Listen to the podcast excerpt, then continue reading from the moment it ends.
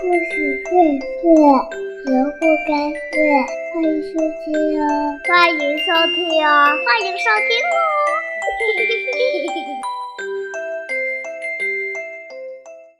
亲爱的小朋友们，你们好。你知道十二生肖吗？你知道十二生肖当中是谁排在第一位吗？今天呀，东子老师就要给大家讲一个故事，名字叫做《十二生肖数第一》。俗话说：“老鼠过街，人人喊打。”看来老鼠的形象不那么光彩。可奇怪的是，老鼠却在十二生肖的第一位。这是一个值得鼠类炫耀的事儿。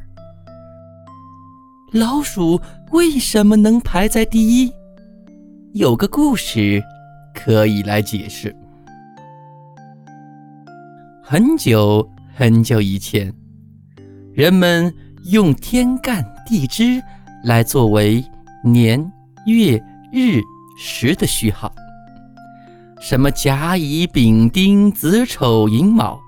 就像现在的人用阿拉伯数字一样。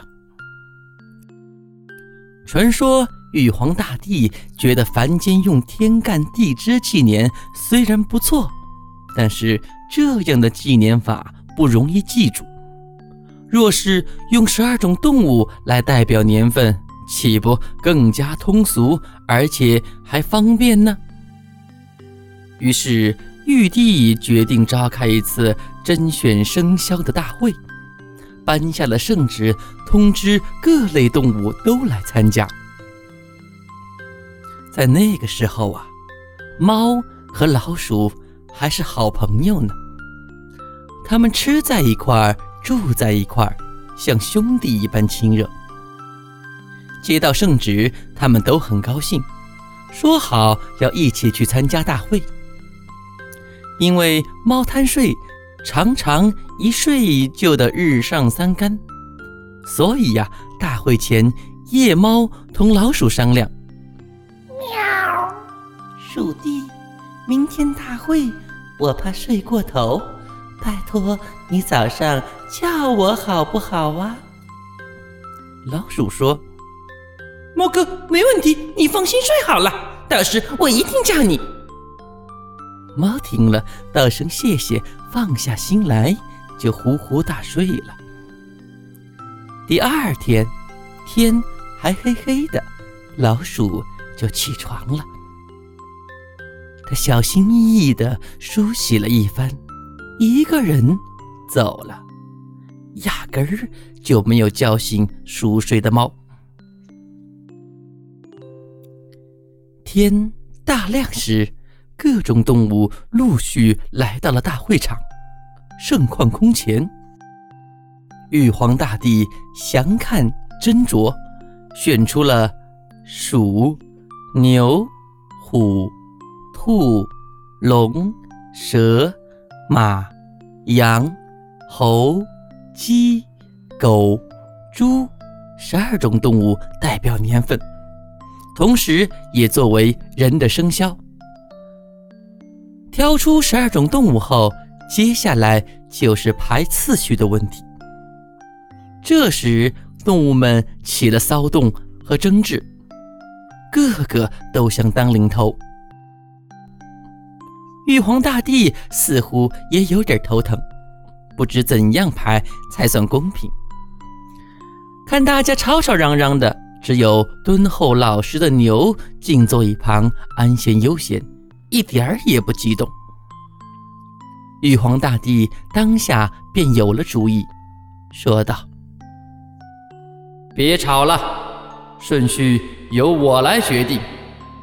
你们之中的牛个头最大，性情稳重，让牛做第一枭吧。”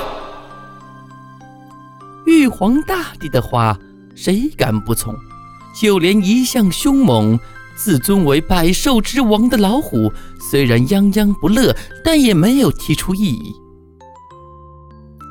不料小老鼠跳了出来，吱吱两声说道：“应该是我排第一才对呀，我最大。”大家好生奇怪呀！十二种动物中，明明就是它最小，怎么自称最大呢？老鼠却坚定地说：“ 每次我一出现，看见的人总会叫呀，好大的老鼠呀！从来也没有听人说过好大的牛，可见我在人们心中比牛大。”老鼠这一番话，大家都不服气。玉皇大帝也感到怀疑：怎么人们会认为？怎么人们会认为鼠比牛大呢？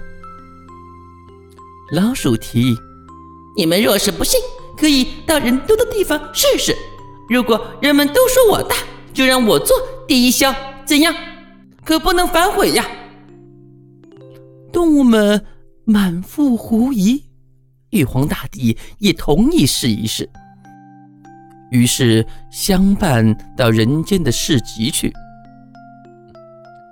当牛走入市集时，人人都视若无睹，继续他们的买卖。这时，狡猾的老鼠突然爬到牛背上。赶集的人们一见牛背上的老鼠，果然惊呼起来：“哎呀，好大的老鼠啊！”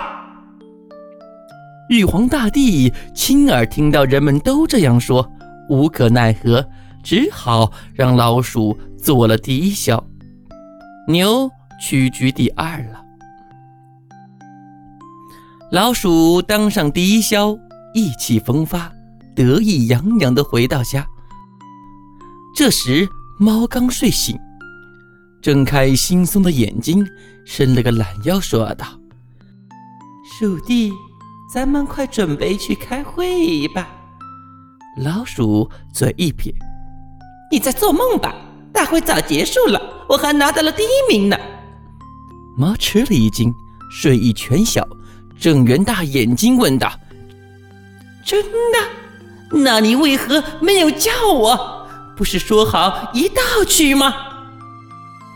老鼠轻描淡写的答道：“哦，我忘了。”猫气得胡子根根翘起，大声嚷骂：“臭老鼠，你不讲信用，答应要叫醒我的，我才放心睡，却害了我误了大事，你卑鄙无耻！”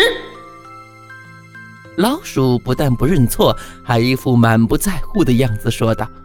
我又不欠你，凭什么要我叫你？我是故意不叫的，又怎样？这下猫气坏了，大喊道：“平日你胆小，我是怎么保护你的？今日你竟然一点不讲情义，太可恨了！”从此，猫和老鼠结下了世代的冤仇。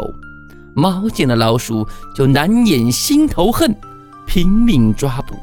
想要把老鼠置之死地，所以呀，只要猫一见了老鼠，就会拼命的去抓住它。好了，亲爱的小朋友，现在你知道十二生肖的第一名是谁了吧？你又是十二生肖中的哪一种动物呢？你的生肖又排在第几位呢？